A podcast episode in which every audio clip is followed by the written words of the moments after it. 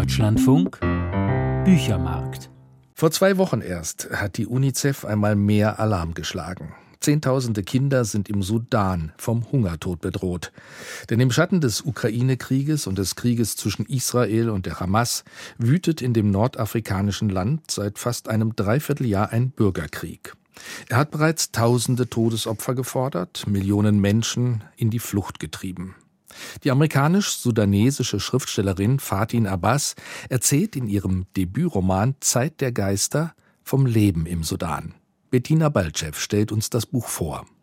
Als eines Tages drei Männer mit einem in Sackleinen gewickelten Bündel vor dem Tor stehen, sind die Bewohner des Hauses alarmiert. Hier, in dieser Außenstelle einer nicht näher benannten NGO im Sudan, hatten sie sich bisher sicher gefühlt, doch jetzt ahnen sie, dass dieses Bündel ein schlechtes Omen ist. Die Hitze und der vor allem vom grausigen Fleisch ausgehende Gestank waren erdrückend. Dina verließ den Kreis, Alex hielt sich die Nase zu, William zog sich das Hemd übers Gesicht. Mustafa stand auf und wich zurück, atmete durch den Mund. Die drei Fremden hielten sich jetzt ebenfalls die Nase zu und schlugen nach den fetten, brummenden Fliegen, die über der Leiche kreisten. Es ist eine kleine Schicksalsgemeinschaft in der sudanesischen Stadt Saraya, die Fatin Abbas in ihrem ergreifenden Roman Zeit der Geister einige Monate lang begleitet. Da ist William, der die Außenstelle dieser Nichtregierungsorganisation leitet und versucht, zwischen den verschiedenen Volksgruppen, die die Stadt bewohnen, zu vermitteln.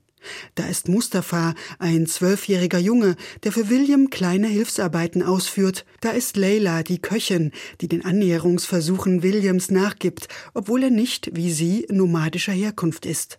Außerdem residieren zwei Amerikaner in der NGO.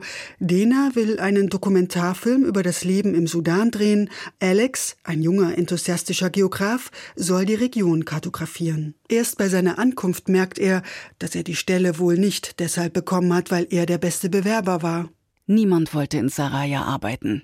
Deshalb war ihm dieser Job angeboten worden. Trotzdem war es ein Abenteuer und sogar ein lohnenswertes. Er würde eine Karte anfertigen, und die Karte würde der erste Schritt auf dem Weg für jene sein, deren Leben sie erleichtern sollte.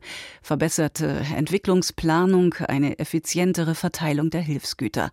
Diese Herausforderung hatte ihn gereizt, und er hatte sich drauf gefreut, bis der Leichnam auftauchte und alles aus dem Lot geriet, so dass er zum ersten Mal hinterfragte, was genau er hier eigentlich tat. Tatsächlich ist der Leichnam ein Vorbote von weit größerem Leid. Rebellen und regierungstreue Truppen fallen übereinander her. Die titelgebende Zeit der Geister ist, wieder muss man wohl sagen, angebrochen, in der die Menschen heimatlos umherirren. Auch auf dem Gelände der NGO suchen mittlerweile zahllose Flüchtlinge Zuflucht. Als patrouillierende Soldaten eine Kiste mit Waffen finden, die Mustafa versteckt hat, weil er sich mit Waffenschmuggel etwas dazu verdienen will, reagieren sie mit einem Gewaltakt, den die Bewohner nur knapp überleben. William, der Leila gerade einen Heiratsantrag gemacht hat, landet im Militärgefängnis und Mustafa lässt sich dort ebenfalls einsperren, weil er sich seiner Schuld bewusst ist. Dabei sehnt er sich doch nur nach ein bisschen Besitz und ein wenig Zukunft. Er wollte einen Computer wie den, den Alex in seinem Büro hatte, auf dem er tippen lernen könnte. Er wollte Dinas Kamera, das teuerste Spielzeug der Welt, und Dinas batteriebetriebene Zahnbürste, von der ihm, wenn er sie heimlich benutzte, der Schädel brummte. All diese Dinge gehörten ihm nicht, und für ihn war es unmöglich, zur Schule zu gehen weshalb er später keine gute Stelle bekommen würde und sich niemals leisten könnte, was Alex und Dena besaßen. Fatin Abbas zeichnet ihre Figuren sorgfältig, mit viel Empathie und sprachlich versiert. Die Konzentration auf fünf sehr unterschiedliche und zugleich charakteristische Figuren lässt ausreichend Raum, sich ihren individuellen Erwartungen zu widmen, ihnen als Leserin sehr nahe zu kommen. Dabei verzichtet die Autorin auf jegliches Pathos oder einen klagenden Tonfall, was die Lektüre noch eindringlicher macht.